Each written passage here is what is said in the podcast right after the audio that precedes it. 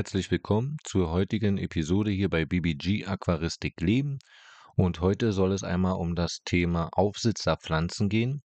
Und zwar, woran du sie erkennst und ja, wie man sie im Endeffekt auch aufsetzen sollte oder kann. Und das möchte ich mit dir heute hier so ein bisschen beleuchten und ein bisschen näher drauf eingehen und hoffe, du kannst viele Impulse aus dieser Episode rausziehen für dich, damit du in Zukunft dann auch weißt, wie man Aufsitzerpflanzen erkennt und eben auch, ja, im Aquarium einsetzen kann. Wollen wir mal beginnen? Was sind jetzt eigentlich äh, Aufsitzerpflanzen? Ne, das kann man sich schon die Frage auch stellen. Und ja, diese Bezeichnung kommt von den Pflanzen, man sollte es kaum glauben, die eigentlich oben in den Bäumen wachsen. Also in der freien Natur sieht man das ziemlich häufig in den Baumkronen. Ne, da sind äh, doch einige Pflanzen eben auch auf den Baumstämmen zu sehen, wie zum Beispiel auch diverse Moose ja, aber eben auch Fahne etc. Und in einigen Tropenwäldern bilden sie über 50 Prozent aller Pflanzenarten sogar. Und das fand ich doch schon sehr, sehr äh, interessant, das äh, bei der Recherche einfach auch mal rauszufinden. Interessant finde ich hier den Zusammenhang, wie gesagt, wie Aufsitzerpflanzen in der Aquaristik dann auch eingesetzt werden. Also auch hier werden eben die meisten Pflanzen auf Wurzeln oder Stein quasi aufgesetzt und bilden auch da eben ne, ein ähnliches Bild wie die Pflanzen auf den Baumkronen. Und das finde ich doch wieder faszinierend, wie die Natur im Allgemeinen auch in der Aquaristik wieder äh, ja zu sehen und zu finden auch ist. Also das finde ich wirklich sehr, sehr schön auch. Ja, was gibt es jetzt für typische Aufsitzerpflanzen in der Aquaristik, wird sich vielleicht der eine oder andere jetzt fragen. Und ja, zu den gängigen Aufsitzerpflanzen gehören ganz klar die meisten Fahne, also wie zum Beispiel der Java-Farn oder auch der Kongo-Farn, ganz bekannt. Aber auch die Anubien sind äh, sehr weit verbreitet in der Aquaristik, also die Anubierpflanzen wie die Nana Petit zum Beispiel sowie aber auch die beliebten Busse für andere Arten. Auch diese gehören jetzt mittlerweile zum festen Bestand in der Aquaristik als Aufsitzerpflanze. Das Besondere an diesen Pflanzen ist, finde ich persönlich, dass sie eben mit ihren Haftwurzeln an Gegenständen festwachsen und nicht im Bodengrund eingepflanzt werden müssen. Und das finde ich doch für die Dekoration im Aquarium selbst, also für die Gestaltung, doch sehr, sehr interessant und auch sehr abwechslungsreich. Ja, woran erkennst du jetzt aber nun eine Aufsitzerpflanze? Ja, wie eben schon kurz angedeutet, haben eben die echten Aufsitzerpflanzen Haftwurzeln. Ja, denn in der Natur haben sich eben gewisse Pflanzen an die Bedingungen anpassen müssen. Ja, in schnell fließenden Gewässern zum Beispiel, ja, in den Tropenwäldern war es eben für einige Pflanzenarten notwendig, einfach sich mit guten Haftwurzeln an Hölzern oder Steinen eben festzuhalten. Und diese Pflanzen nennt man auch Rheophyten. Aber jetzt Gut, jetzt wissen wir, äh, was sind so typische Aufsitzerpflanzen und was ist jetzt eigentlich eine Aufsitzerpflanze. Und wir wissen jetzt auch, woran man sie im Prinzip im Allgemeinen erkennt. Aber wie wachsen jetzt Aufsitzerpflanzen eigentlich? Ja, also die meisten Aufsitzerpflanzen haben so eine Rhizome, nennt man die. Also so kleine, dickere Stängel quasi, ne, wo sich eben zur einen Seite die Blätter ausbilden und zur anderen Seite die Wurzeln quasi wachsen. Man muss sich das also so vorstellen, wie so ein querliegender dünner Ast, ne, wo dann nach oben eben die Blattansätze rauskommen und eben nach unten die Wurzeln. Und das Besondere dabei ist eben, dass man das Rhizom nicht in den Boden eingraben sollte, sondern eben irgendwo aufsitzen lassen sollte, wie auf Stein oder Wurzeln. Äh, wenn man jetzt die, das Rhizom, ja, also diesen querliegenden Ast äh, quasi oder Stängel, eben im Bodengrund jetzt einpflanzt, wird es früher oder später leider dazu führen, dass eben das Rhizom anfängt zu faulen und dann eben somit auch die Pflanze abstirbt. Ja, die austreibenden Wurzeln der Pflanze können aber sehr wohl in den Bodengrund reinwachsen und sich dort dann auch ihre Nährstoffe holen. Also wenn die Wurzeln jetzt reinwachsen im Bodengrund, ist kein Problem. Äh, du musst wirklich nur darauf achten, dass eben das Rhizom nicht im Bodengrund äh, eingegraben ist. Ja, an diesem Rhizom kann man dann auch die Pflanze eben gut teilen ne, und somit vermehren. Also das heißt, ne, dass eben am Rhizom nach der Teilung ist eben auch wichtig darauf zu achten, dass denn auch Wurzeln noch dran sind. Ja, also nicht, dass denn da keine Wurzeln mehr dran sind. Wenn man das jetzt zu eng eben abschneidet oder zu eng trennt oder zu klein trennt, dann besteht halt schon natürlich die Gefahr, dass keine Wurzeln mehr dran sind, weil sie dann auch irgendwie noch dran haften an einer anderen Wurzel oder einem anderen Stein und dann eben das vielleicht auch abreißt. Und so ist dann halt die Gefahr, dass dann eben keine Wurzeln dran sind. Darauf muss man also schon auch achten. Und ja, so kann sich dann eben die Pflanze auch dann gut und äh, hervorragend neu entwickeln.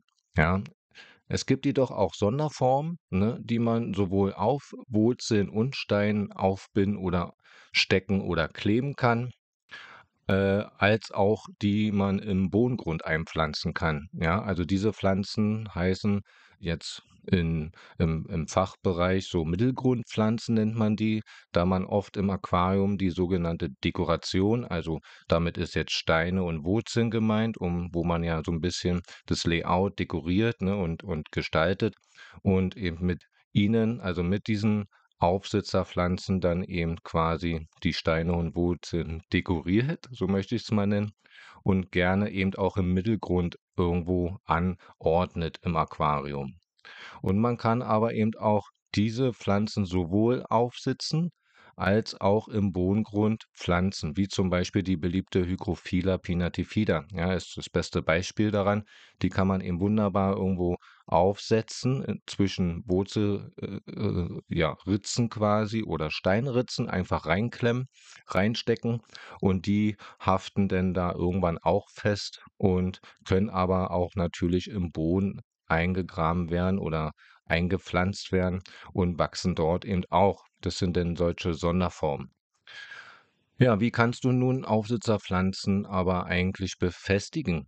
Also eine Möglichkeit habe ich jetzt eben schon genannt und es gibt quasi meines Erachtens drei Möglichkeiten und die will ich dir jetzt hier auch noch mal kurz mit an die Hand geben. Ja, zum einen ist es das Kleben. Ja, das machen einige. Auch ich mache das äh, teilweise, je nachdem, wie es eben angebracht ist oder auch die Zeit eben erforderlich ist.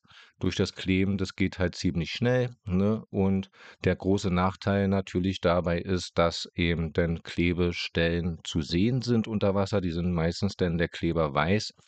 Das heißt, äh, ja, muss man eben schauen, wie man denn die Pflanze oder das Moos eben klebt so dass man eben diese weißen Stellen möglichst nicht sieht. Sollte denn die Pflanze irgendwann mal wieder abgenommen werden wollen vom Stein oder von der Wurzel, dann sieht man leider diese Klebereste. Das ist wirklich der große Nachteil daran. Es gibt dafür bestimmte Sekundenkleber, die man äh, eben sehr gut verwenden kann. Wichtig dabei ist darauf zu achten, dass der Kleber auf Acrylatbasis hergestellt wurde. Und das steht dann auch wirklich drauf auf dem Kleber und das kann man eben auch sehr gut denn erkennen.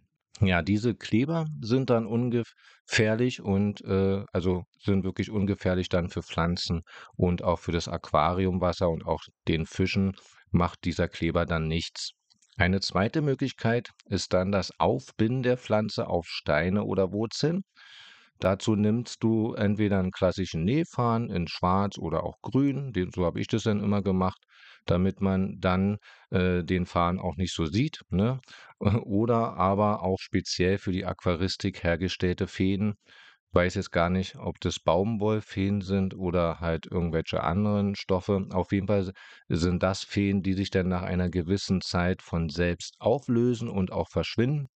Meistens so nach drei, vier Wochen lösen die sich dann auf, so wo denn auch in der Zeit die Pflanze die Zeit hatte, sich gut an den Gegenstand anzuhaften. Ja, und dann zu guter Letzt gibt es noch die dritte Möglichkeit, die sehr banal ist, aber finde ich persönlich sehr effektiv. man steckt eben die Pflanze einfach in Ritzen von Wurzeln oder Steinen. Ja. Die ausgeprägten Haftwurzeln dann können sich so in Ruhe festigen mit der Zeit.